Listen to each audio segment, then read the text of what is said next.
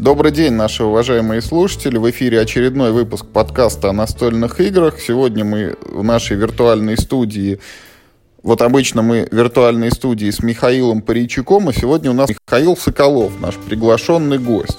Вот кто такой Михаил Соколов, если вы слушали один из предыдущих выпусков с Настол Кэмпа, вы могли бы о нем э, узнать немножечко. Михаил Соколов это игрок в настольные игры, которого жизнь помотала из страны в страну. Он проживает даже сейчас вот далеко за границами нашей родины. Он кочуя вот так вот из одного места в другое, социализируется всегда через настольные игры, каким-то образом находит местные компании, играющие в современные настолки, и таким образом ассимилируется с местным населением. И у него, в принципе, очень интересные взгляды на жизнь, на игры, и вот сегодня обо всем этом мы и поговорим. Но для начала здравствуйте. Да, добрый вечер. На прямой связи из Англии, пригород города Ковентри на границе с Варвикширом. Это я. Миша, а сразу же можно вот пригород города Ковентри на границе с Варвинширом? Это примерно как вот Арзамас 16 какой-нибудь? Нет, никак нет. Э, э, Варвик, Варвикшир это, в принципе, довольно такой известный город в Англии, потому что его небо не затронула практически Вторая мировая война. То есть, если кататься по Англии, то можно насладиться огромным количеством руин. Руин замков, руин э, городов, руин замечательной английской готики, тогда как район Варвикшира и сам город Ворвик, он совершенно не тронут. Там замечательный замок, замечательный центр города, э, классическая английская готика, все, что, в принципе, э, любитель Англии может хотеть, он найдет в этой области. Ковентри же, наоборот, был практически полностью снесен, потому что Ковентри находится, ну, где-то в 10 километрах уже начинаются э, пригороды Бирмингема, а Бирмингем это уже последние так лет 300 один из промышленных центров Великобритании. И, соответственно, бравые Люфтваффе и ракеты Фау-2, как и Фау-1, имели свою целью как раз вот эти все районы. Поэтому Ковентри, вот как вот шутит, что какой-нибудь череповец эм, до сих пор не оправился от последствий Второй мировой войны, вот я примерно то же самое иногда про некоторые районы Ковентри могу сказать. Но работаю я в университете города Варвик, но почему он находится в Ковентри? Потому что в Ковентри уже есть университет, и для англичан, если университет называется именем как раз э, города Варвик, это звучит куда-куда солиднее, чем город Ковентри. Вот, Миш, я хочу сказать, для таких вот, э, как мы, допустим, кто не в ладах с географией английской, я вот открыл просто сейчас карты в интернете, и вот слушатели, чтобы понимали, где Михаил у нас проживает. Вот если взять вот э, этот остров, да, Туманный Альбион, вот наши это, британские, вот прям в географическом центре, в самой серединке вот этот вот Ковентри находится. Вот прям даже в Google Maps написано слово Англия, вот посредине между буквой Г и буквой Л стоит точечка, это э, отметка локации. Ну да, регион называется да. Midlands, то есть говорит сам за себя. А, а Англия это тут. Вот, оказался я здесь относительно недавно, всего полгода назад. До этого я жил в шведской Арктике, провинция Норботтен, город Кируна. Это куда более экзотическое место, где, чем то, где я сейчас нахожусь. На, на самом на самом деле, вот ты знаешь, Миш, вот то, где ты живешь сейчас, я так понимаю, может быть известно любителям настольных игр, которые играли, например, в Brass Birmingham, да, или вот Railways of the э, Great Britain. Все, все так, естественно, да, там Ковентри есть на Бирмингеме.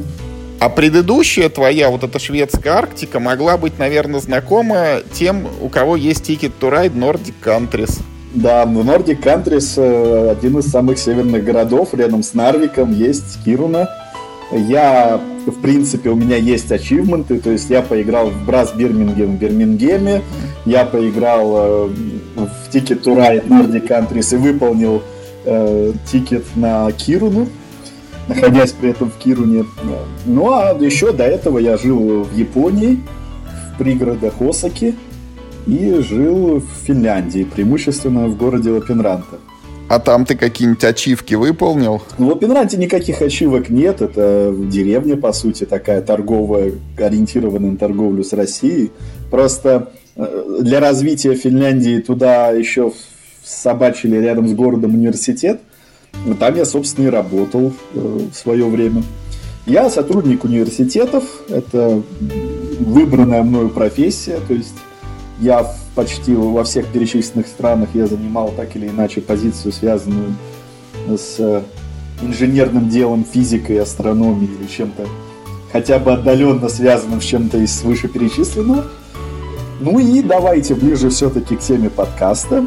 В каждой из этих стран я так или иначе находил настольный клуб, э, так или иначе связывался с местными настольными ячейками – и находил друзей, социализировался и вообще всячески э, вел себя как полноценный член общества именно через настольные игры, потому что э, на Board есть замечательная система поиска, когда вы вводите город, там вам сообщается, какие в городе есть за, зарегистрированные ячейки, зарегистрированные клубы, и вы туда идете. Настольщики и заядлые настольщики, которые организовывают свои собственные клубы, как правило, люди очень дружелюбные, с огромным интересом относящиеся к иностранцам, коим являюсь в данном случае я. И как раз первый контакт, он всегда мной устанавливался через клубы настольных игр. Ну, сначала, понятное дело, по работе, но, как правило, по работе, если ты скажешь, что играешь в настольные игры, на тебя посмотрят как-то ну, с небольшим недоверием. То есть такой большой дяденька, а все в солдатике играешь. А уже в настольном клубе тебя поймут, никто тебя осуждать не будет, и можно предаваться любимому хобби без осуждения со стороны общественности. То есть ты хочешь сказать, что вот это отношение, оно интернациональное, да, насчет того, что большой дяденька играет в солдатики? Это, это абсолютно, абсолютно. Понятно. Это настольщики всех стран соединяйтесь, что еще ну, могу сказать. Да, давай это, Миш, немножечко отступим и, и зайдем издалека. А как вот это все началось? Вот что в твоей жизни такого случилось, что ты повернулся лицом к настольным играм? Вот что должно было произойти, что ты понял, да, вот это мое, мне там оно нравится, вот буду играть?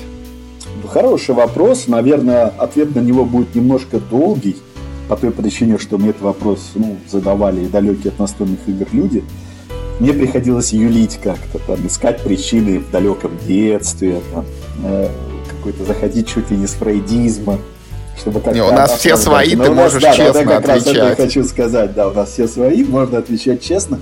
Но с самого детства нравились э, настольные игры, потому что в детстве мы, понятное дело, детство было золотое, не было никаких э, гаджетов, не было интернета, не было приставок, телевизор был радуга, Показывал он в основном Первый канал, да и тот с помехами на даче той же самой. Э, поэтому, естественно, проводилось время либо, либо на улице, а, либо, если дождик идет дома за каким-нибудь там кейндвейнями. Понятно, что э, в начале, там, середине 90-х тяга к э, настольным играм не могла быть удовлетворена силами отечественной промышленности, потому что киндвини были очень примитивные. Потом где-то, не знаю, году, по-моему, в 95-м, 96-м пошли издаваться. А, вот как сейчас помню, у меня, может быть, где-то даже в архивах э, у родственников валяется.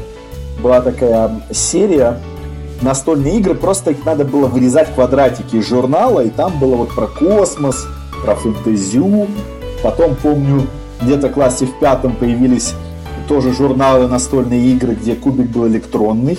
То есть нажимал на кнопочку, и там тебе случайный, псевдослучайный генератор чисел выдавал от 1 до 6, что-то было про Человека-паука. Все это, вдохновившись, мы начинали делать свои игры, там всякие монопольки. Я очень фанател, например, от компьютерной игры, уже когда компьютеры начали появляться, Master of Orion 2 особенно. Поэтому у меня была вот мечта, э, чтобы появилась какая-нибудь игра, э, похожая на of Orion, где можно было бы изучать технологии, атаковать других. вести дипломатию. К сожалению, такой игры на тот момент не было, я пытался ее делать сам, тоже, соответственно, все это бросал.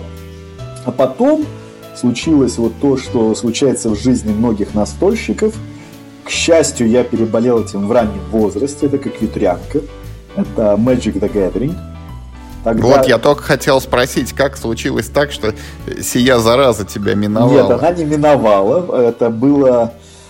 Ох, сложно вспомнить. Это была четвертая редакция Magic the Gathering. Год я точно не назову. Это я пошел в питерский DLT. Это что-то вроде Эм, какой-то дом игру, отдел с игрушками, и там э, были промоутеры Magic the Gathering, которые всем раздавали бесплатные стартеры. Бесплатно дают, надо взять. Я взял там какие-то карточки, интересно, там друг друга мочить надо. Какие-то комбы строить. Естественно, я впечатлился. Стоил стартер базового четвертого четвертой редакции какие-то, ну, по тем временам не очень большие деньги. Я просто не знал, я думал, я вот куплю коробочку, там две колоды, и все, можно играть. Вот. Поэтому я купил стартер. В принципе, я долгое время так и думал. То есть я думал, что я купил игру, вот игра так, такая есть, там вроде есть какие-то другие версии, ну зачем? Надо сначала эту до дыры заиграть. В принципе, все лето э, мы с э, ребятками на дачке рубились. Потом я рубился с сестрой, когда мы с сестрой тогда жили вместе. И потом я начал думать, а что там еще в этом Magic the Gathering есть? В те э, дремучие времена Magic делилась на три подгруппы. Был Magic Basic для детей, был Magic Advanced, где появлялись инстанты, энчанты, артефакты, и Magic Expert, который, в принципе, от Advanced мало чем отличался. Просто там можно было строить какие-то дикие комбы, как я понимаю. Я решил, что бейзиком я присытился, купил себе каких-то немножко бустерков и какую-то пару колод. И так дело шло до старших классов. Ну, потом я как-то немножко охладел. Это уже где-то классе в девятом, по-моему, когда начали появляться какие-то деньги, там можно было летом поработать и заиметь какую-то копеечку. Я начал думать, о чем мне нравится, помимо компьютера и книг, вот как раз Magic the Gathering. А есть еще клуб как раз в Питере, где я родился, ну, родился в Ленинграде. А потом появился как раз в конце 90-х, по-моему, начале 2000-х, клуб Саргона. Это как раз первый клуб мотыжников. И я начал туда заглядывать. К счастью, токсичная да нельзя атмосфера этого клуба за огромное и этому, вот этой токсичной атмосфере спасибо. То есть ты приходил, твою колоду обижали, унижали. Э, этот трейд-пост, который торговал картами по отдельно, всячески как меняло какой-то из э, басни, пытался тебя нагреть, впарить тебе дерьмовые карты в три дорого, а хорошие карты наоборот объяснить тебе, что так, не-не, зачем они тебе, ты бери вот это вот, параш. Вот. И э, поскольку денег у меня было мало, времени тоже, и вообще мне там, не знаю, начали, начали интересовать другие вещи в том числе, как-то я колоду забросил на шкаф, потом уже где-то вот совсем классе в одиннадцатом, что ли, разок достал там, с парнями раскидал пару партий, блин, ну, ерунда какая-то. Это потом уже, вот я повсюду встречал людей, до сих пор встречаю, то есть там э, финский геймдизайнер Яни Ройкинен рассказывал мне, что всрал на Magic где-то 1016 евро за все время. Это фантастическая сумма, то есть, но тем не менее, вот такое вот случается. Ну и сейчас до сих пор я слышу от уже э, товарищей по английскому настолочному клубу, что да, такое бывает. Люди иногда тратят огромное количество денег на Magic the Gathering. Слушай, а вот в то же время еще был этот Берсерк наш, вот ты с ним никак не соприкасался? Ну, я что-то слышал, но опять же, повторюсь, что времени было мало, денег было мало, в Саргон надо было ехать, играть было особо не с кем, то есть иногда, да, вот разок сыграть ребятам было интересно, одноклассникам, но часто больше второго раза никто не садился играть. Ну и Magic не такая игра, которую ты на перемене в школе можешь раскидать. То есть к этому надо готовиться. надо иметь какой-то вот пулкарт, надо в него вникать, думать над колодой. То есть вот то количество, это даже сейчас, вот уже став э, настольщиком с довольно большим стажем, я, признаться, не особо заинтересован в том, чтобы э, тратить кучу времени не на игру, а на подготовку к игре, потому что сама партия в Magic, она занимает, наверное, процентов 10. 90% ты рыскаешь в интернете, смотришь, какие комбы, прикидываешь, что у тебя есть, ищешь, что тебе надо прикупить. Кому-то вот как раз это и нравится, мне лично нет. Вот, потом был, была юность. Юность никак с настольными играми не резонирует, поэтому ее опустим. И вот уже в зрелом возрасте я переехал в Финляндию на учебу.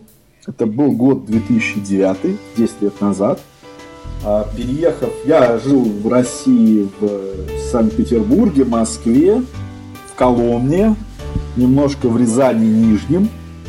И вот я вот после довольно больших городов, миллионников, ну и гигантской Москвы и Питера, я переехал в финскую деревню там, по-моему, еще тогда было 70 тысяч населения всего. Естественно, я просто потерял немножко спокойствие и трезвость мысли от огромного количества свалившегося на меня свободного времени и отсутствия денег, потому что я же был снова студентом. Э, и мне начали советовать, что направь-ка ты свое свободное время на социализацию, а, например, сходи в разные клубы. Среди разных клубов... Ты выбрал настольный. Не, я, я выбрал все сразу. Я выбрал э, какой-то инженерный, авиационный, там. Но вот эти клубы, они все были наполнены местными финами, которые я бы не сказал, что были дружелюбными. Но плюс там были очень экзотические сообщества в Финляндии например, сообщество любителей э, барбекю, то есть они просто собирались поесть сосисок, ну, вот. Э, сообщество любителей сауны, какой-то местный драм-кружок, то есть, ну, я туда не вписывался, ну, кроме там сосисок и э, туризма, например. А настолочники, настолочники, они меня реально очень дружелюбно приняли, сразу же посадили играть. Первая игра была как сейчас помню, Катан, как ни странно, э, потому что там были опытные игроки, они прекрасно видели, что пришел новичок, сажать его за Twilight Imperium не надо. И я вполне себе очень впечатлился, что, оказывается, игры со времен моего детства эволюционировали, стали весьма балансированными, интересными, по времени занимают немного. И, придя во второй раз, я сыграл э, так называемую первую любовь, игру Race for the Galaxy с первыми двумя допами сразу. Мне это сразу же, о, это же как Magic, подумал я, только в космосе. А если ты помнишь, я как раз рассказывая про свое детство, упоминал про любимую книжку, где надо было вырезать настольные игры на космическую тематику uh-huh. журнала. И тут вот у меня начала как раз все резонировать с детством, то есть быстрая игра, прикольная, про космос, с красивым артом. И вот Race for the Galaxy я прям полюбил. Это была первая настольная игра, которую я купил. И ее я вот, ну как сказать, наверное, если брать все настольные игры, которые я когда-либо играл, посчитать статистически, то Race for the Galaxy, особенно если взять еще и все онлайн-партии, уйдет далеко, далеко, далеко вперед. Я думаю, партии, ну, за 2000 перевалило точно, может быть, даже за 3. Ну и понеслось. В Финляндии досуга много, как оказалось. Тогда у меня еще э, не было естественных, так сказать, поедателей времени в виде семьи детей. И тогда э, я предался новому хобби с довольно большим размахом. А потом я уже ощутил, что я как а, человек, которому открылись глаза на то, что настольные игры это замечательно, это э, коллективно, весело и вообще сближает, я счел необходимым внести эту мысль в народ. То есть я стал проповедовать настольные игры среди русскоязычного населения, организовал, по сути, собственную игровую ячейку, даже клуб, я бы даже сказал. И мы регулярно, раз или даже два в неделю собирались э, в университете или где-нибудь в общежитии и играли в настольные игры. Как правило, это было что-то из моей коллекции. Коллекция у меня была динамическая. Я почти сразу завел профайл на BoardGameGeek, отслеживал, какие игры играются, какие нет. Если по прошествии года у меня игра не игралась, я ее продавал. Смотрел новинки, отслеживал блоги, в том числе твой блог. Так, например, я купил в свое время мемуары. Э, также я в свое время купил генералов, вот, это все твое Ну-ка, ну-ка, расскажи, что у тебя с мемуарами случилось. Быстро ли ты их продал? Э, мемуары я продал довольно быстро. Просто на определенном этапе я понял, что играешь ты в них только вдвоем. А в клубе у меня, ну, как бы у нас считалось, такой термин был кворум. Четыре человека. То есть, если мы не собираемся в четвером, мы не собираемся вообще. Просто потому что втроем, ну, довольно мало игр, в которые интересно играть втроем, а дуэльки как традиционно не зашли. То есть в финском настольном клубе дуэли были в почете, но быстрые. Потому что ты иногда приходишь там на 20 минут позже, чем все, и все уже сели играть. А, и ты такой, ну что ж такое противофаза. А, и тут приходит кто-нибудь еще, кто пришел позже. Вы с ним раскладываете быстренько дуэльку, ну на полчасика. Вот мемуары требовали куда больше времени. Они скоро стали нетранспортабельны потому что я как раз попал на волну продажи мемуаров на барахолках. Э, мемуары я, кстати, купил у Зордака, то ли тоже известного в настолочной среде питерского настольщика. Потом каких-то допов накупил по смешной цене. Все это я распихивал по органайзерам, и у меня просто игра стала неподъемной. То есть, когда ее перемещать, это надо было сумку убрать только под мемуары. Ну а потом э, разместил на барахолке, продаю все-все-все с органайзерами, протекторами. И вообще пришел запрос, не помню с какого города, и, по-моему, из Волгограда. И туда я все благополучно отправил. Не, Сергею, не Сергею Леребухину, он у нас из Волгограда. Э, точно не могу сказать, это не, да. дела уж совсем прошедших дней. Понятно. Не знаю, лет 8 назад все это было. А генералы, генералы купил другой участник клуба. Это Нет, а у, у кого ты купил генералов? У, а, генералов в Финляндии купил у одного из финнов. Там угу. один из финнов продавал, сказал, что, дескать, надо 6 человек, а у нас в деревне столько не живет.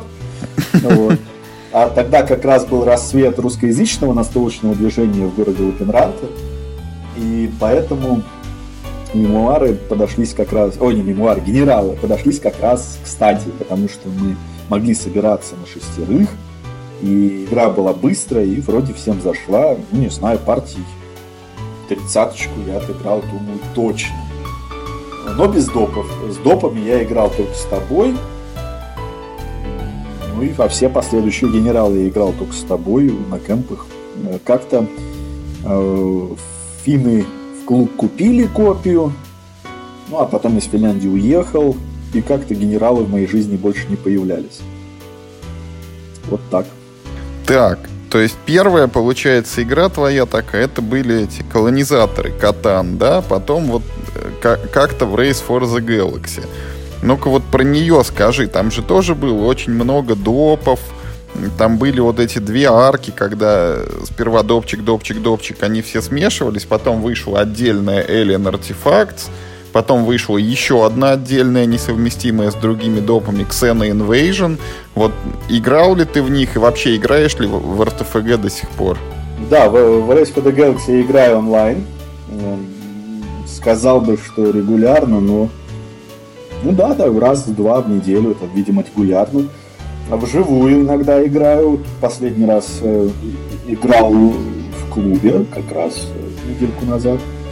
И ну, это опять же воспринимается мной как быстрая дуэлька.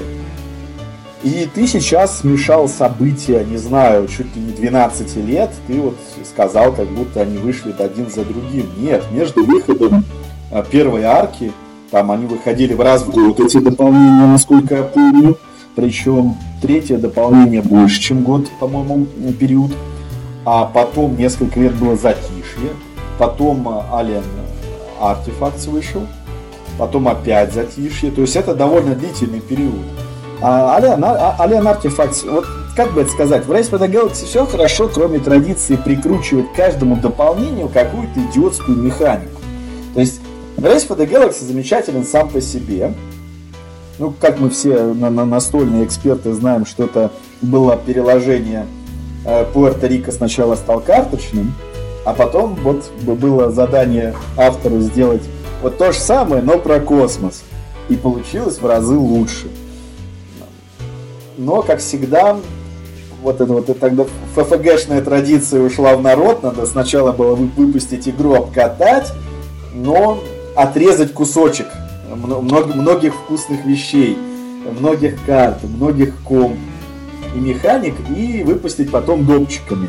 И вот первый допчик, он имел, э, по-моему, все 20 новых карт, или около того, как смешное число. Э, и механику игры против алгоритма с кубиками. Ну, не знаю, по-моему, в это никто вообще не играл, но, но вот было положено в коробку. Во второй была механика вот с этим, э, с, с линеечками, где ты измеряешь свою силу, чтобы захватывать планету у другого игрока, тоже ерунда какая-то, замедляющая игру.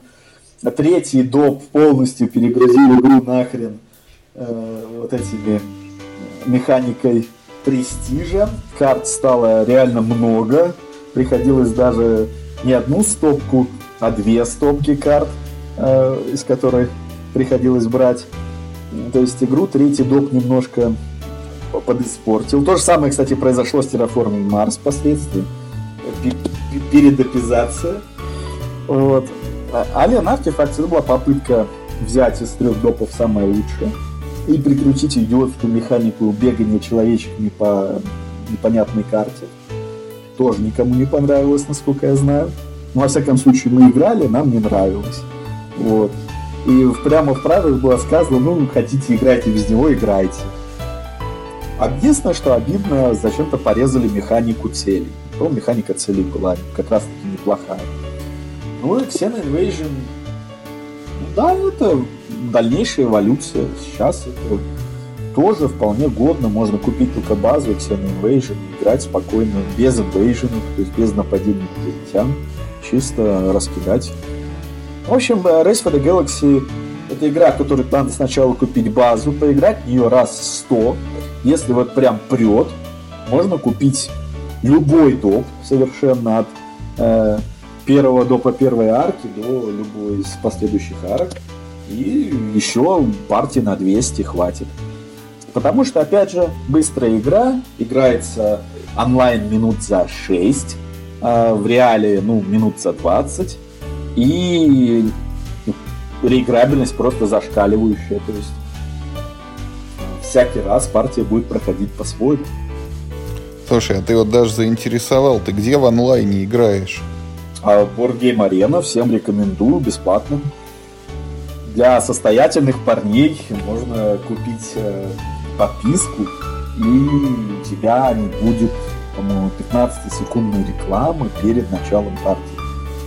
Ну, вообще сервис очень хороший. Я не знаю, зачем в Steam там какие-то тейблтопи платят, когда у Board Game Arena на кросс-платформенная браузерная штука. Все. Немцы делали какой-то вот тоже э, многоигровый я вот году в 2010 там немножко подвисал. А, да, да, Брэд Спиль, точно. Но он был какой-то уродский просто вот, по сравнению с тем, что Board Game Arena сделали. Я там обычно играл в игры, я не гнался за новинками, я любил покупать что-нибудь классическое, что уже все, все ценят на Board Game Geek висит высоко. То есть купил, например, Power Grid почитал правила. Потом, чтобы понять, правильно ли я понял правила, э, поиграл онлайн. И в нашей компании онлайн был как бы высшей степенью оценки, правильно ты играешь или нет. Если в онлайне так сделали, ну, значит, так и надо. Вот. Ну и потом, да, хотел же выигрывать, тренируешься. А потом, кстати, всякие хорошие люди в России стали устраивать онлайн-турниры. И в них я с огромным удовольствием поучаствовал. Как по мемуарам, так и по Race for the Galaxy раза три. По мемуарам, по-моему, я занял третье место, если ничего не путаю. Причем там было очень смешно. По-моему, первое место что-то вроде 169 звезд, второе место 168 звезд, и я вот там 167 звезд.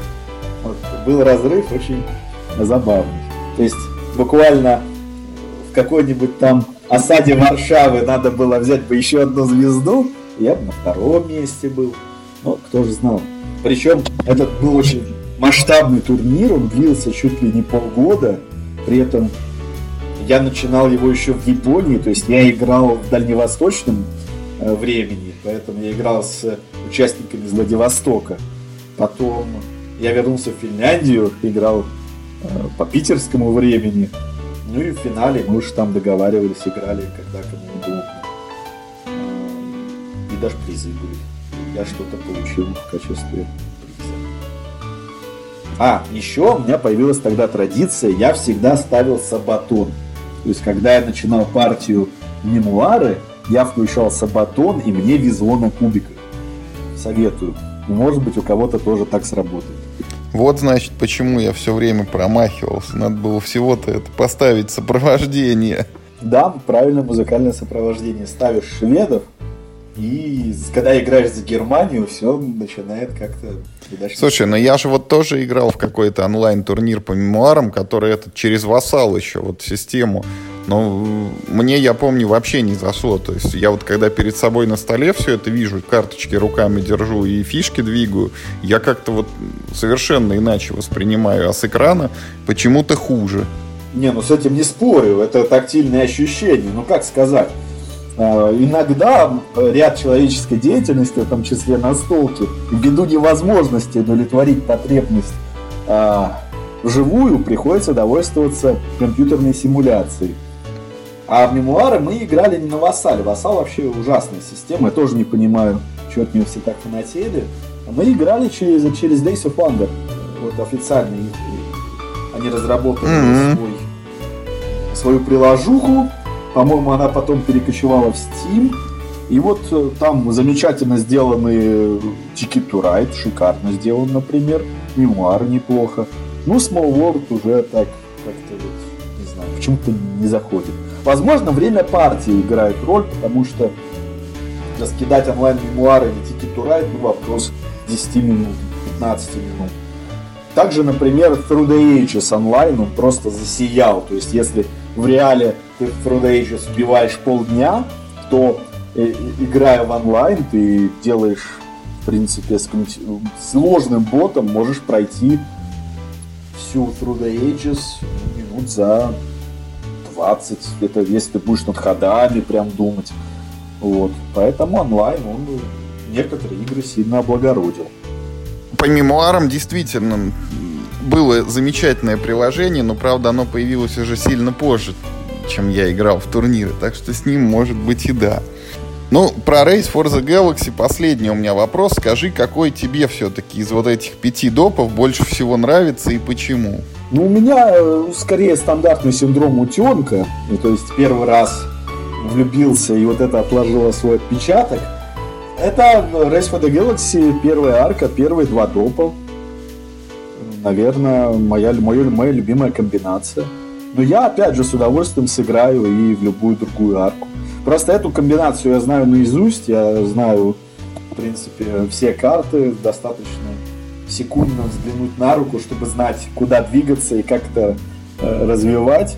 Тогда как э, вторую, третью арку, да, надо подумать, надо поразглядывать картиночки, которые не видел. Схожая ситуация с тем же Доминионом, например. То есть, если базовую игру или какую-нибудь там интригу сайт, мне достаточно просто взглянуть, что у нас на рынке делается, чтобы сразу понять, куда двигаться, что покупать и как все это закончится, то какой-нибудь вот последними, уже не помню, ну, какие-то совсем экзотические допы, там вот надо подумать, там надо уже разобраться. А как тебе Jump Drive, если играл? Играл, играл раз 15, но это, ну, знаешь, э, Я бы посоветовал Jumper Drive любителям Race for the Galaxy, которые иногда выпивают и выпивают до такой степени, что в Race for the Galaxy играть уже не могут. Тогда они могут достать Jump Drive и поиграть Jump Drive. Потому что игра, ну, совсем уж э, спинномозговая, играть в нее довольно простенько. Ну, арт, арт из Race for the Galaxy это единственное, по что осталось. И вот какие-то притянутые. Roll, Roll for the Galaxy тоже я сначала мне что-то понравился, прям на кемпе так зашел, мы каждый вечер играли, я себе купил, поиграл и как-то ну, не то, не то. Возможно, не хватает вот того эффекта реиграбельности. Вот почему-то в Race for the Galaxy это вот какая-то вот высочайшая планка, а в Jump Drive и в роли такого сказать не могу. В общем, если брать игру, это что-то вроде пятиугольника. Знаешь вот эту диаграмму с пятью uh-huh. Вот есть время партии, реиграбельность, дизайн, баланс. И надо подкручивать эти, ну, что, что-нибудь пятое, не знаю, минки, э, еще что-нибудь, тактильное ощущение. В общем, играя с этими пятью ползунками, наверное, можно найти идеальное для, для тебя лично сочетание. То есть кто-то вот э, в сухое евро не сядет играть, кому-то надо обязательно, чтобы были минки, кто-то не сядет в игру без прямой агрессии. А вот э, для меня идеальной игрой оказалась э, на тот момент Race for the Galaxy. Агрессии нет. Просто считаю это, в принципе, пассианс, но быстрый но интересный, и есть какое-никакое но взаимодействие. Ну, понятное дело, надо сделать обязательную галочку. Race for the Galaxy раскрывается только если ты играешь вдвоем по правилам две карты заход. Ну что, мне кажется, режим на четырех и более игроков там прикручен чисто для продаж. Это как играть в Аркхам восьмером. Официально можно, но делать этого не нужно. Так, ну с, с галактикой понятно. А вот э, какие еще, расскажи, у тебя игры приблизились вот к этому ощущению Race for the Galaxy, что можно играть, ну не тысячи, но хотя бы сотни партий, и все еще интересно? Тут ни для кого не будет, кто меня знает, удивлением. Я назову две игры. Это э, Серб э, и Eclipse. Eclipse финская игра. Думаю, тебе тоже хорошо известная. И Э, если ты помнишь, вначале я рассказывал про то, как мне нравился Master of Orion 2, как я хотел сделать э, такую вот игру, которая бы похожа была на Master of Orion. Вот финны сделали. А вот погоди, я тебе это перебью. Ведь такую же игру еще э, несколько позже Эклипса сделали еще и в России. Ты в него играл, карточный Орион этот? Да, играл. Он э, не очень. Вот. Все понятно. Давай про Eclipse тогда. Собственно, просто Мастер Orion, он, да, и третий Мастер Orion уже был грустненький весьма. Вот, это... После второго Мастер of Orion играть не надо. Все остальное, что содержит название Мастер of Orion, ну, просто издевается над памятью о хорошей игре из 90-х. Так вот, про Eclipse. Вот Eclipse это яркий пример как э, замечательный геймплей полностью компенсирует ужасный э, графический дизайн. То есть Eclipse игра страшная. Если проходить мимо и на нее посмотреть, особенно на первое издание, будет просто немножко не по себе. То есть, ребята, почему вы играете в прототип?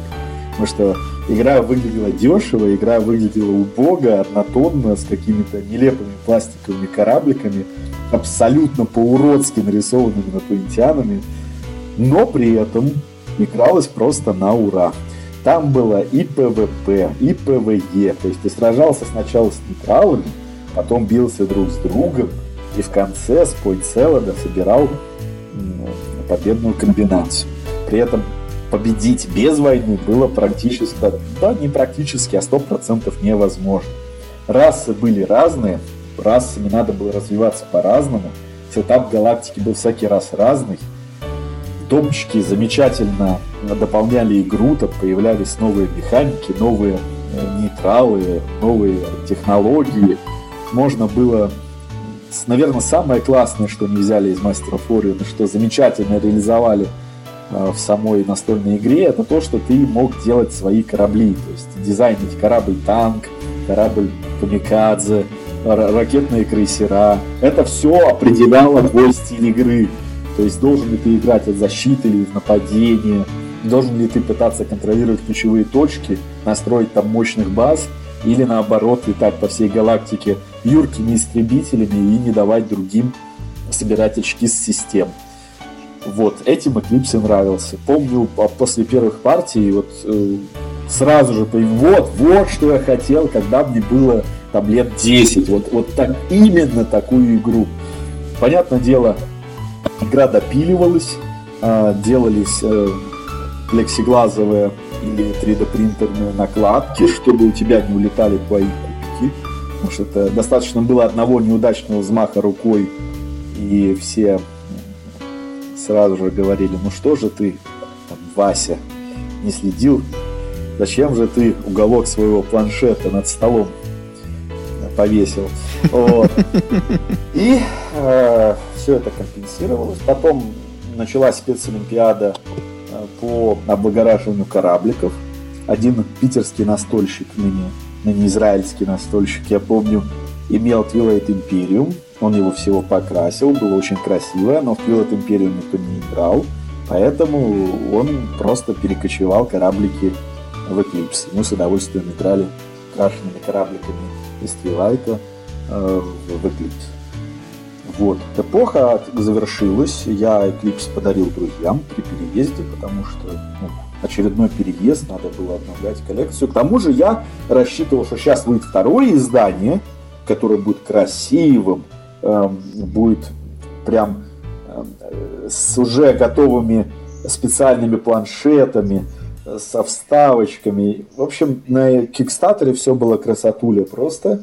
А сейчас я тогда не вписался, думал, а все равно куплю у финнов по ритейлерской цене. Она, она довольно дешевой. И ничего, вот где игра, нету ее. А, какие-то проблемы с Кикстатером начались опять. Что-то финны не туда вложили, так как-то сделали. Я не особо следил, но игры до сих пор нет. Это расстраивает. Потому что я бы ее, наверное, бы даже взял. Вот, а вторая игра это серп. Серп это... Погоди, погоди, про, про да, Eclipse. конечно, Можно конечно. я тебя еще чуть-чуть помучу? Вот вторая редакция, на твой взгляд, вот сильно она лучше, в том числе вот визуально и по там механикам и допиливанию? Нету, я как раз про это и говорю. Она не, не она ну, не вышла. Но картинки же, картинки же есть в интернете, как они это все представляют. Правила тоже измененные есть в интернете. Там что они попеределывали. Ты не, не смотрел? смотрел но я не берусь судить. Это надо поиграть. Потому что я не знаю, есть, конечно, настольщики настолько богатой фантазии, что они могут просчитать правила, представить, как пойдет партия и сделать выводы. Я, к сожалению, так не могу. То есть мне надо сесть, мне надо поиграть живыми людьми, посмотреть, как это зайдет, не зайдет, и тогда уж делать выводы. Более того, Э, Eclipse, я думаю, он не на каждого. То есть не все компании подойдут под Eclipse, сожалению. Потому что все-таки это часа 3-4, особенно с новичками. Все-таки игра, она зависит от опыта. То есть новичок, он будет бит всегда, будет бит везде, он будет манипулировать и всячески над ним издеваться. Э, и воспитывать игроков в Eclipse надо аккуратно, и долго. То есть я воспитывал игровую ячейку на Eclipse. Это занимало несколько месяцев. И только после вот пятой партии игрок уже мог э, играть с нами на равных. К сожалению, такой вот экзотики больше уже, наверное, не будет, потому что пошел новый настолочник не тот, всем подавай партии побыстрее, и чтобы уже со второй-третьей партии ты мог уже уверенно играть с профессионалом, так что, думаю, у Eclipse будет менее радужное будущее, даже второй редакции. Понятно. Ну хорошо. Тогда давай, вот я тебя перебил про серп. Про а серп. серп у всех, не только у меня, сразу же первая мысль об Эклипсе. Потому что что-то напоминает. То есть тоже надо планировать несколько действий, надо планировать их вперед. Только в отличие от Эклипса, игра куда менее зависима от опыта. Это и плюс, и минус одновременно. То есть э, игрок может врубиться, как правильно играть эту игру, и уже тягаться наравне с тем, кто наиграл партии 50, ну где-то к третьей партии, четвертой, вполне уверен. Более того, игра сильно заточена на то, в каком количестве игроков ты играешь, какие именно э, нации тебе выпали в качестве соседей. То есть такое количество факторов, которые влияют на начало твоей партии, на стратегию, которую ты должен с самого начала выбрать, что реиграбельность, я думаю, максимально среди практически всех игр такого, э, такой категории, в которой я играл. Я сейчас еще и модульное поле зачем-то сделали, и без этого было достаточно вариативности, я считаю. Поэтому серп зашел почему? А, он красивый, он быстрый, при этом по ощущениям, как будто ты сыграл долгую такую эм, полную напряжение игру. Он очень многообразный, ты можешь выиграть не, не играя ни одну, не, не вовлекаясь ни в одну битву. Ты можешь э, окучивать свои огородики и на этом успешно выехать. Можешь наоборот э, побежать, побежать в раш и всех бить. Я помню замечательные моменты, я не знаю, отыграл, я думаю, партии 70, и есть огромное количество приятных воспоминаний. Например, как э, я на блефе взял Мишу Лойка на кемпе, я поставил две военных мощи в бою, а Миша Лойка, который на меня напал, поставил одну. Вот. И в результате сам напал, сам и проиграл. Радости было огромное количество. Вот. Э, есть элемент блефа, есть... Конечно, есть дисбаланс. Вот, наверное, ну, практически невозможно это избежать, если у тебя асимметричные, э, асимметричные нации, асимметричные расы в Эклипсе. Э, некоторыми проще играть, некоторыми сложнее. Некоторые просто поют, когда в руках опытного игрока, некоторые наоборот – я, например, мое личное преткновение это Mechanical Рассвет. То есть, как ими играть, я не знаю. Я отыграл больше 60 партий, и до сих пор Mechanical Рассвет у меня буксует. Но я знаю игроков, которые наоборот ими замечательно играют. А потом я вообще немножко удивился, когда Джейми посоветовал вообще не выдавать это сочетание планшета и нации, потому что оно типа читерское. Вот. А, а, я, а я вот им не выигрываю ни разу. Более того, я скажу, я посмотрел статистику, и я практически никогда не выигрывал при игре на пятерых. Тогда как при игре на четверых и шестерых выигрывал почти всегда. Вот. Такие вот для меня загадки остались в серпе даже после более чем 50 партий. Слушай, а вот продай мне быстренько серп. У меня к нему две основные претензии – мне не нравится первая вот эта вот система с планированием действий на планшете, которая ну, как бы инерционность создает большую. Ты не можешь на ходу перестроиться, и вот если ты пошел в какое-то одно направление, ты только постепенно из него вылезаешь. И второй момент — это вот эти вот реки на поле, которые ты можешь переходить там система PN перехода это и принцип Ниппеля, что вот в одну сторону да, в другую нет, и, и каждый причем по-своему. Вот мне вот эти две вещи как-то очень сильно не нравятся. Хорошо, э, попробую. С реками, да, согласен. Но я лично после пятой партии их не замечал вообще. То есть для меня это было чем-то вроде естественного ограничения на расползание в сторону какого-либо соседа. Эту си- систему я понял где-то, ну да, где-то к шестой-седьмой партии. То есть ты можешь сразу же заточить свою, свое развитие на то, чтобы как можно быстрее начать бегать через реку и начать валять, например, соседу, или быстрее прибежать э, в фабрику. Ну, как сказать, вот замечательная партия была, где я играл за Руссвет, почти сразу же э, смог э, развиться до телепортации из деревни в деревню. и реки. После чего я, например, полностью вырезал японцев чисто для прикола. Потому что за японцев играл мой основной соперник. Мне показалось забавным не просто его вырезать, а еще и заблокировать ему выход с базы. Вот чтобы вот такие приколы нельзя было делать с самого начала игры, я думаю, эти реки были введены. Потому что впоследствии игра превращается а, в то, что ты за один ход можешь из одного конца карты при должной сноровке оказаться в другом конце карты. То есть, как в Эклипсе ты сидишь на одном конце галактики, в принципе, тебе без разницы, что происходит на другом. До самого конца игры, потому что, скорее всего, если ты без допов играешь, в другом конце галактики ты не окажешься просто никогда. А в серпе такого нет. Ты нигде не в безопасности. И где-то во второй половине игры тебя могут достать везде. Это особенно важно, учитывая, что в серпе вот это вот очень интересная механика, что ресурсы ты хранишь не у себя в кармане, а на поле. Поэтому вот эти вот э, склады с ресурсами, которые э, можно по приколу захватить, это же та самая возможность грабить караваны, о которой э, вопрошает общественность на протяжении последующих э, предыдущих десятилетий.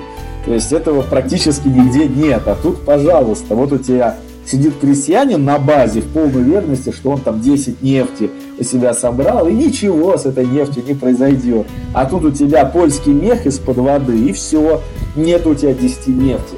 И даже если тебе эта нефть нахрен не нужна, то удовольствие, которое ты делаешь. А вот сейчас я пью твою нефть, говоришь ты сопернику, и вот э, получаешь огромный от этого кайф. Вот за, за это серп и любим. Ну, плюс у серпа какое-то еще бесконечное количество допов теперь. Я сам еще не все опробовал. Имеется в виду, вот Legacy компанию не играл. Говорят, тоже прикольно. А второе, вот о чем я говорил, вот это вот инерционность действий с планшетами. Это очень зависит от игроков. Серп, она как раз игра на адаптацию. Потому что есть тенденция у новичков, что они сидят у себя в планшетике и никуда особо не ерзают. Тогда как, когда ты играешь уже с наигранными игроками, все прекрасно знают, кто как будет играть и кого как контрить. Во всяком случае, вот такой вот мой игровой опыт. И тогда как раз тебе надо очень быстро адаптироваться под действие других игроков. То есть ты видишь, что кто-то сделал, твой сосед сделал лист, не помню, как это в русской локализации, а, то есть всякий раз, когда ты делаешь нижнее действие, он тоже получает какой-то ништячок. Значит, тебе надо срочно перестроиться, чтобы это нижнее действие по возможности поменьше делать. Ну, такой вот пример. Или, опять же, ты видишь, что кто-то играет от э, обороны, значит тебе надо заблокировать ему выходы. Или ты видишь, что кто-то э, прет по треку любви народной. Сердечко у него скоро будет в, третьем, э, в третьей зоне. Значит, надо все за, заставить крестьянами, чтобы он не мог нормально ходить, не натыкаясь на человеческий щит. В общем, играть надо, да, от, э, от соперника. Что он делает, тебя должна быть адекватная реакция. Это, я считаю, как раз огромный плюс игры. Многие игры э, это, к сожалению, игнорируют. Или делают так, что ты можешь выиграть только регулярно избивая своих друзей. А тот же самый Eclipse, он не выигрываем, если ты не постоянно не воюешь. Вот буквально со второго там, или даже с первых ходов. Никак. А в серпе можно. В серпе даже возможно выиграть, не построив ни одного меха. Э, это реальная ситуация, она на поле наблюдалась.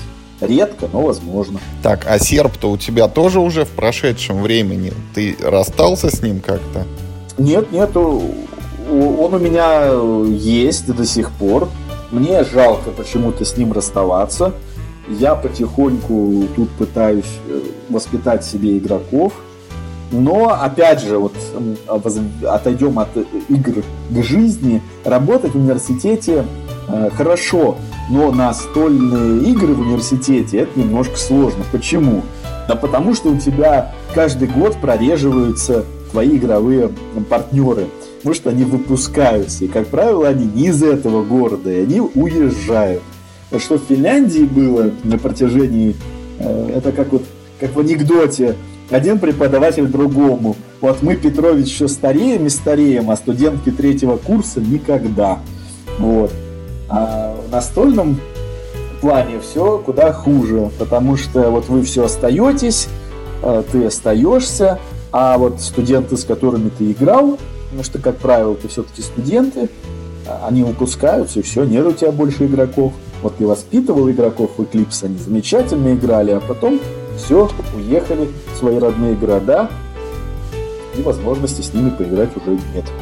Ну, это прям прискорбно. Это надо с первого курса растить, чтобы как можно дольше вот этот был период, когда с тобой опытный игрок находится рядом. Вот это вот сложный вопрос, потому что по моему опыту первокурсник, э, он даже если вначале заинтересован настольными играми, потом он открывает для себя много других... При слове, при слове клуб, да, у него другие ассоциации. Да, да, во-первых, у него немножко другие ассоциации, да, пойти в сауну, он думает немножко другу. Не то, что вы сначала в игры поиграете, а потом э, с парнями в сауну пойдете. У него другие мысли, да.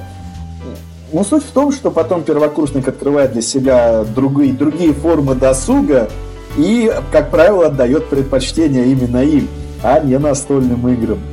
Э, не могу сказать, что я осуждаю этого потенциального первокурсника. Вот. Я не могу сказать, что я не был таким. Поэтому смотреть надо как раз среди личностей зрелых, уже умудренных опытом. И тогда, да, тогда уже возможен контакт. Но я вот прям даже это немножечко... Ты во мне зерна-то сомнения посеял. Я вот к серпу очень настороженно отношусь. Но сейчас вот мысль там одну вынес, что реки это вот как значки в Race for the Galaxy. Надо там наиграть сколько-то партий, и они тогда по-другому будут восприниматься. Ну и то, что играть от игроков, это тоже хорошо, но по крайней мере пока с генералами у меня, конечно, это не выдерживает серп конкуренцию. Но когда-нибудь, может, и до него руки дойдут. Не, ну все, Тем все более возможно. У нас все от людей зависит. То есть, опять же, мне повезло, в тот период были замечательные игроки, которым тоже зашел серп. Мы играли по две партии за вечер. У нас э, к десятой партии, к там, двенадцатой партии сформировались уже свои мемы, свои приколы. Так, он начинает играть эту комбинацию, ребята, объединяемся. Ну вот, ему выпал Agricultural Crimea, то есть это, это земледельческий Крым, э, японцы, надо поднажать, ну и так далее и тому подобное. Ну и пошли такие вот уже межличностные отношения, то есть какой-то игрок просто из любви к искусству обожал постоянно нападать на игрока, обожал нападать на игрока Б, и это длилось несколько партий подряд, потом игрок Б в последующих партиях, когда играл за немцев, пытался мстить. В общем, все зависит от компании. Когда у тебя есть компания и вам всем нравится какая-то определенная игра, ну, значит, все, вас поцеловала удача. Как настольщик вы полностью себя реализовали. У вас все замечательно. Радуйтесь. Далеко не у всех настольщиков дела идут так хорошо. Часто есть количество людей, э, каждому нравится что-то свое, у каждого есть какая-то любимая игра, и вам приходится ходить на территорию компромиссов, каких-нибудь Истамбулов, Деусов, э, Конкордии, то есть игра, которая нельзя сказать, что она любимая, но она вроде как всех устраивает. Вот, и все знают правила. А вот вашу любимую игру вы играете раз в полгода. Вот если у тебя есть генерал и пять человек, которым тоже нравятся генералы, ну, значит, э, многие настольщики могут тебе завидовать. Что еще могу сказать? В, в лучшие годы, Миш, 8 человек было. Вот не хватало людям места за столом. Ну да, да, это э, какие-то вот рассказы, когда э, а вот тогда трава-то зеленее была, и, и по 8 человек на генерала собирались. Ну да, да, все так.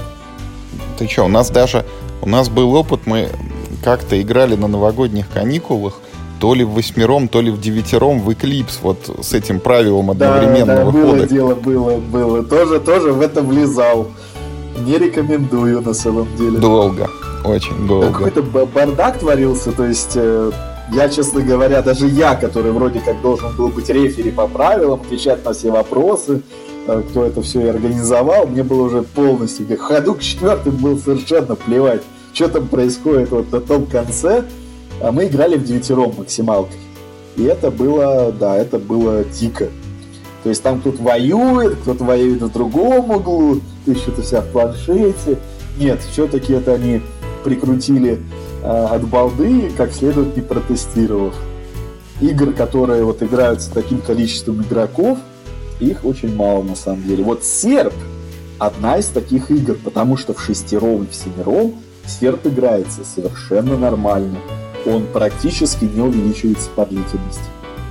Ну, по моему опыту. Конечно, есть замечательные игроки, которые могут серп даже увеличить, а серьезно по длительности. Вот, мы знаем, что есть даунтаймеры, мы их боимся, мы их избегаем. Так, ну с серпом понятно. Какие еще у тебя вот... Я знаю, что одно время тебе Марс вроде бы нравился. С Марсом у меня глубокая личная история. Я тебя что... просто это, извини, вот перебью ты. Я почему вспомнил Марс, потому что ты сказал слово даунтайм. Я помню, как мы играли пару раз в Марс, и вот пятером это ну что-то вообще невероятное. За, за гранью, прям beyond beyond уже. Надо наиграть.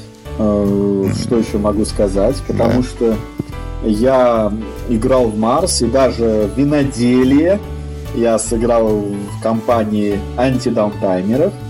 И там Марс в пятером играл, ну, где-то меньше, чем за два часа.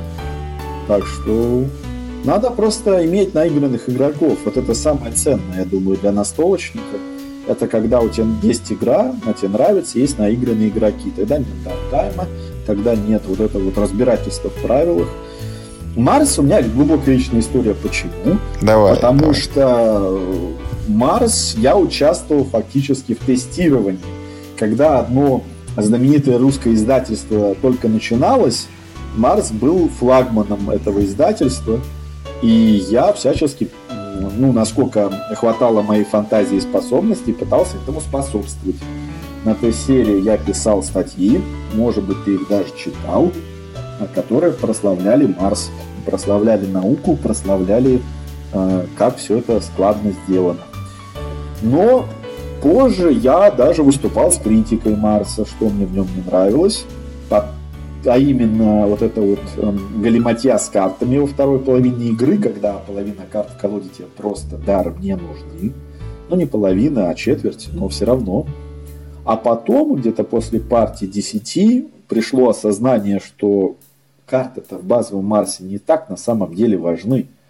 При правильной корпорации выиграть можно вообще не сыграв ни одной карты. Ну, может быть, две или там три потому что это как Splendor на самом деле.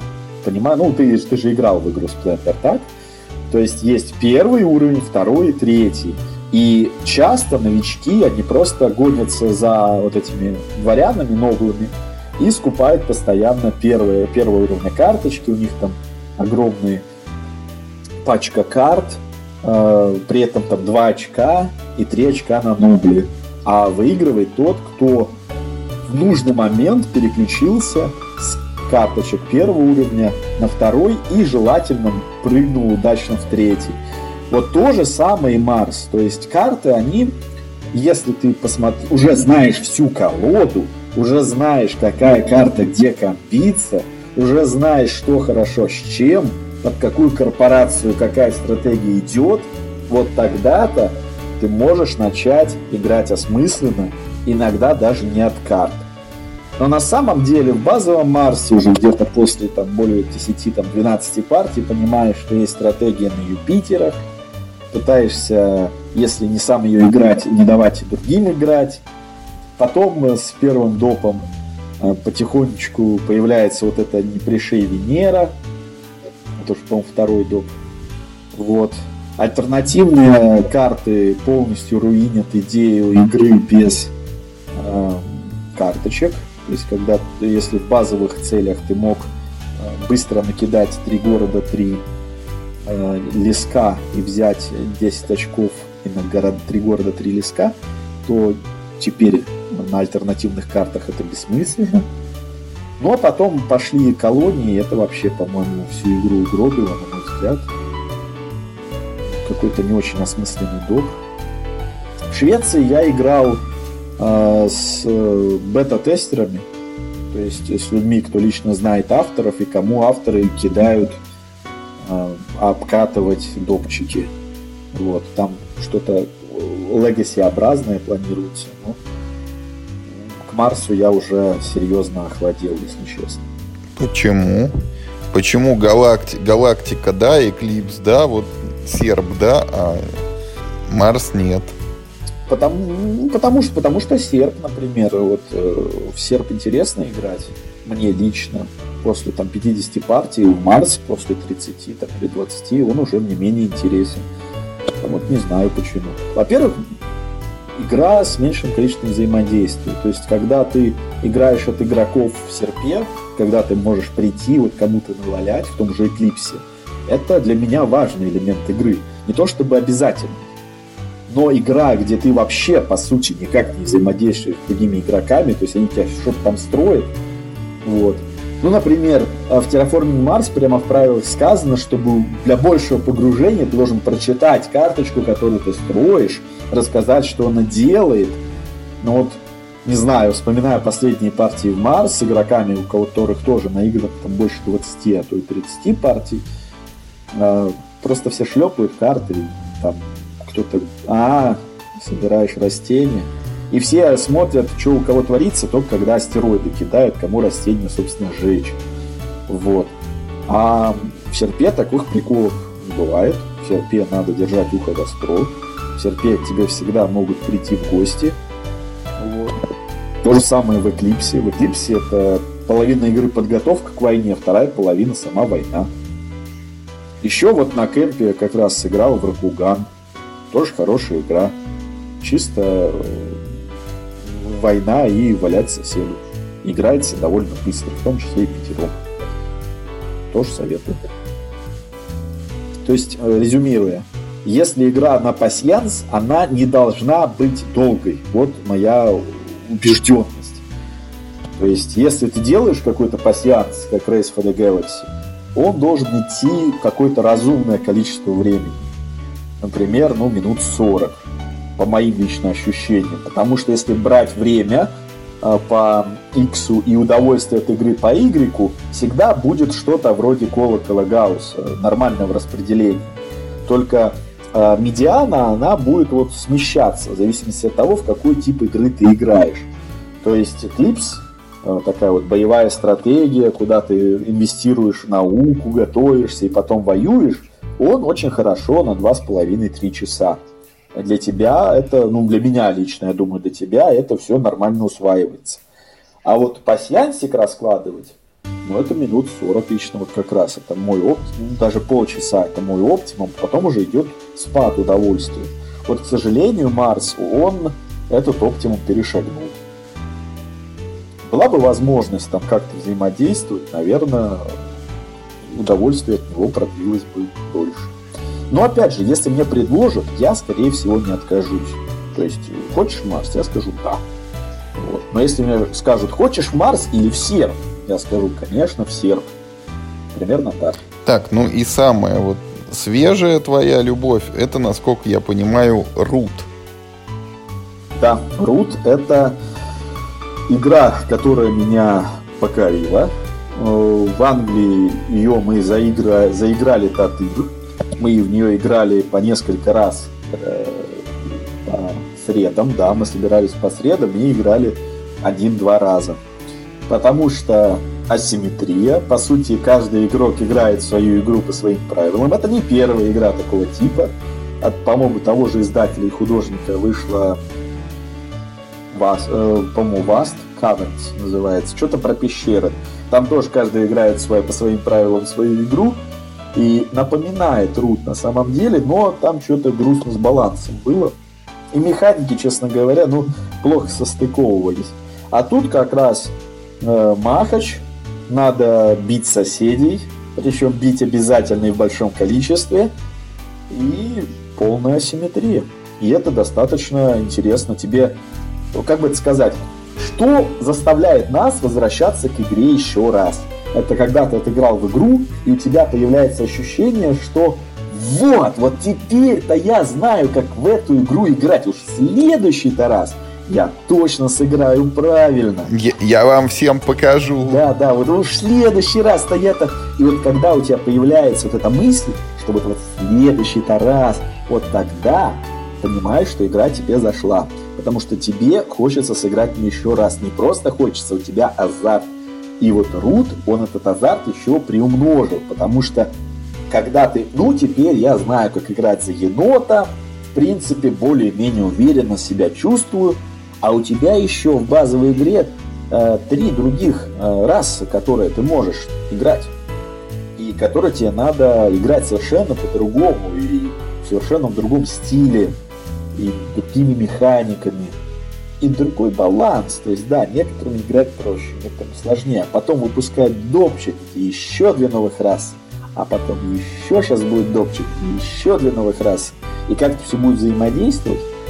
Например, уже искушенные игроки играют на зимней стороне, там поле другое, другое распределение полянок, то есть все комбы, которые избегаются в базовой игре по причине неэффективности, внезапно начинают работать, и наоборот. А потом э, начали дикие комбинации, когда люди стали играть не рекомендую, специально играть нерекомендуемыми комбинациями раз. Например, ящеры и два енота. Вот. Это чуть ли не прямо сказано в правилах, не надо так, но вот людям интересно попробовать. И вот эта зашкаливающая реиграбельность, она в руте и захватила. Опять же, идеальное время партии, то есть где-то час с небольшим, можно играть четвером, пятером спокойно, втроем, четвером, пятером. Ну, втроем, согласен, чуть похуже, 4-5 игроков. А 5 это с допчиком? Да, с допчиком. Там, вроде... с допчиком. Mm-hmm. В принципе, вот эти вот э, выдры, которые торгуют, они, мне кажется, идеально раскрываются вот как раз, когда они являются пятым игроком. Потому что тогда у них все начинают в определенный момент все покупать, и они приходят к успеху. А когда ты играешь там втроем с выдрами, они ну, как бы никак совершенно и ими играть плохо. Вот. Ну и сейчас, опять же, выйдет две новые расы, с огромным интересом жду, предвкушаю, посмотрим, что там будет. Игра для меня, ну я ее себе не покупаю, потому что она есть в клубе, и, честно говоря, вне клуба мне не особо тянет мне играть, вне клуба мы собираемся обычно там вечерами, и тогда, да, тогда вот поиграть э, что-нибудь пассианообразное, либо, если мы собрались на выходных, что-то глобальное. А рут это вот идеально, если вот сразу же после работы зашел в клуб и там до вечера раскидать партийку. Прям вот то, что доктор прописал. Вся агрессия, которая у тебя накопилась на студентов, там, на начальство, ты можешь ее выплеснуть э, в игре, избивая ни в чем не повинных э, партнеров. Так, ну еще вот я хотел у тебя поспрашивать про твои опыты с 3D-печатью. Э, да, было дело. Я в первую статью о 3D-печати я на Тесселе написал в 2014. Я тогда вернулся в Финляндию из Японии. В Японии решил не оставаться. Вернулся назад в Финляндию, и там как раз в университете в лаборатории купили 3D принтер по металлу.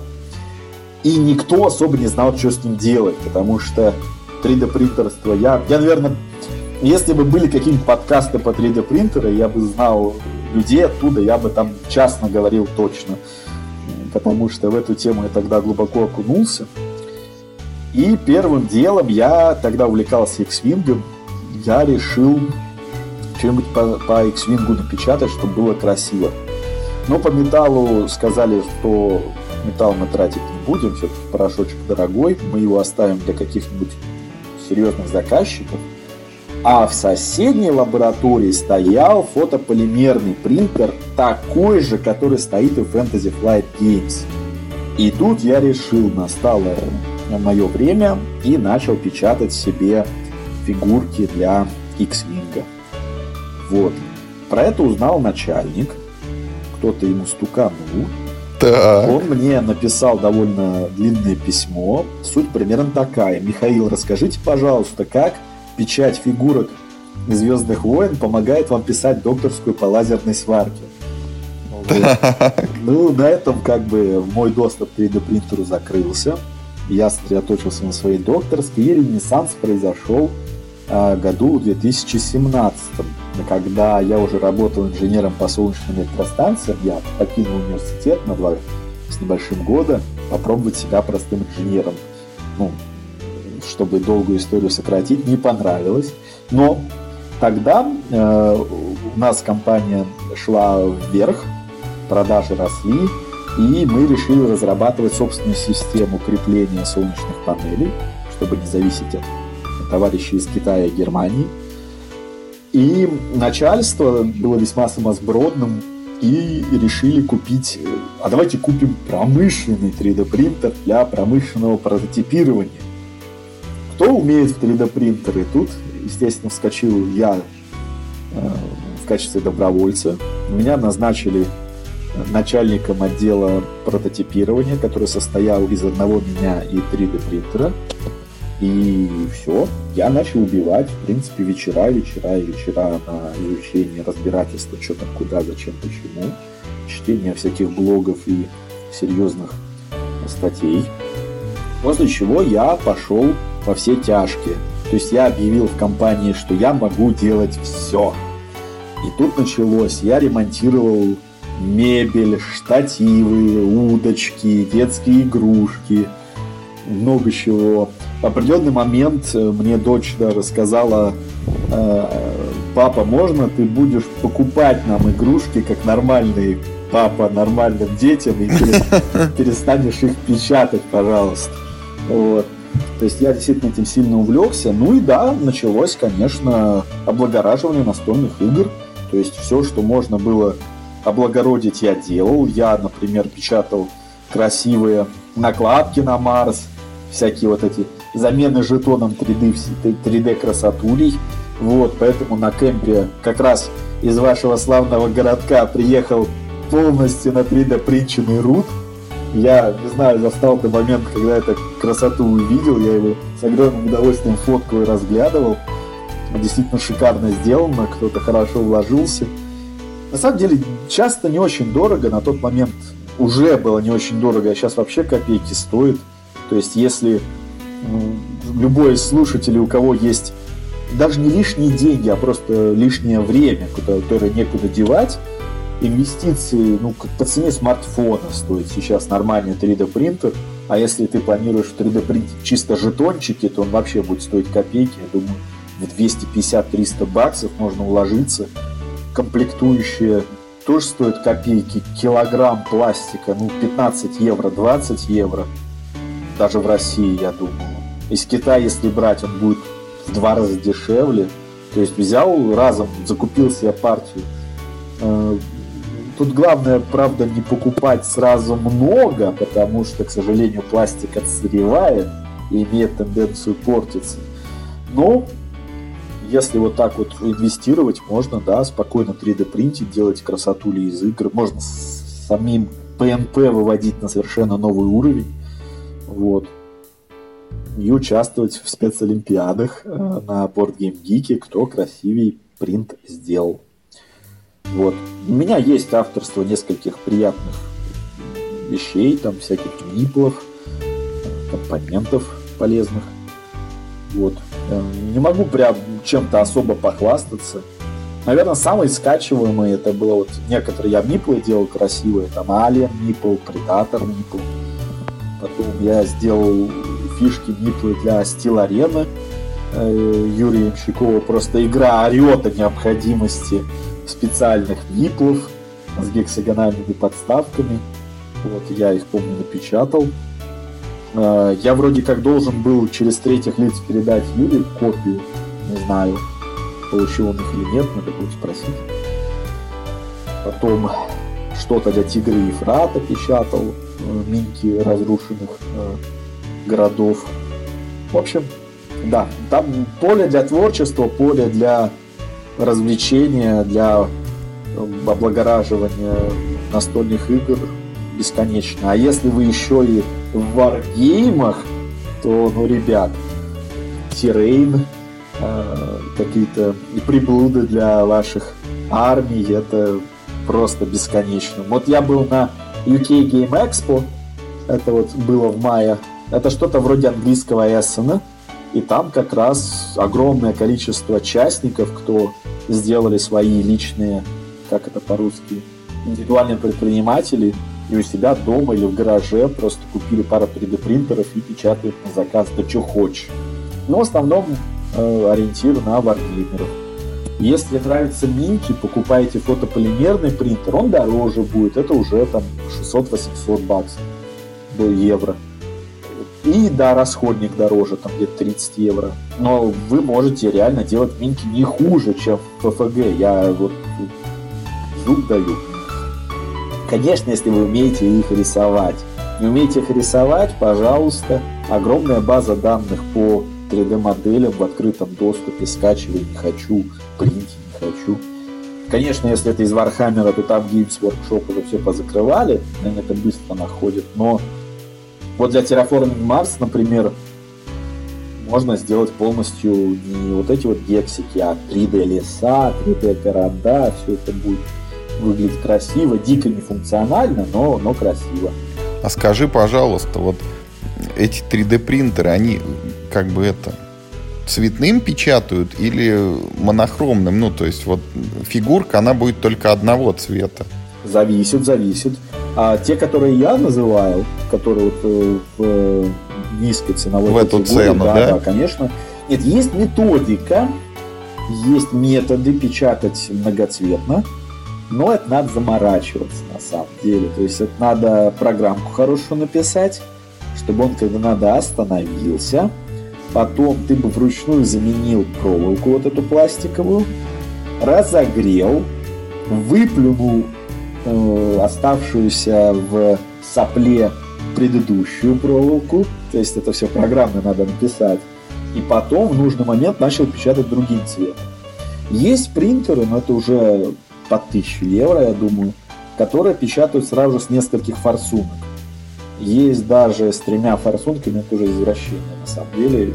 Я не совсем понимаю, зачем. То есть, если очень надо, это можно сделать и с одной форсункой. Есть, но я пока не могу представить ситуацию, где это очень надо. Потому что если тебе нужно все цветное, ты берешь и красишь минку, как тебе хочется. Берешь и красишь мипла, как тебе хочется. Или если уж совсем не в моготу, берешь, а покупаешь лазерный гравировщик отдельно и гравируешь, каким цветом тебе что надо. Вот. В принципе, есть даже в пределах одной тысячи евро модели, где у тебя и 3D принтер, и лазерный гравировщик, и все на одном софте. Но это уже, если у тебя реально много времени и есть под это все место, потому что в отличие от 3D принтера, лазерный гравировщик надо проветривать, э, у себя на кухне его ставить не надо. Ну, 3D принтер тоже не надо, но не вредный. Вот гравировка, она уже вредная. Гравировка, резко, это уже надо все-таки специально оборудовать помещение. У себя в спальне без такого э, потом спать тебе будет не полезно, скажем так не очень вкусно. Так, ну вот у меня на самом деле вопросы кончились. Ну, час двадцать пять мы наговорили, еще там 5-10 минут можно.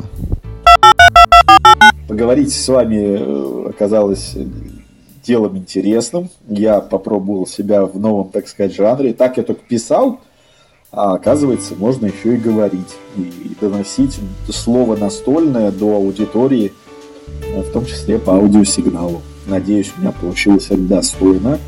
И весть благую о настольных играх мы разнесем по русскоговорящей аудитории. И, может быть, кто-то что-то новое для себя подчеркнет. Может быть, поклонников у серпа и у рут это поприбавится. Ну да, э, Эклипс и так за себя может постоять. Ну что, на этой тогда оптимистичной ноте на сегодня мы и заканчиваем. Да, зовите еще, с удовольствием присоединюсь. Да, всем пока.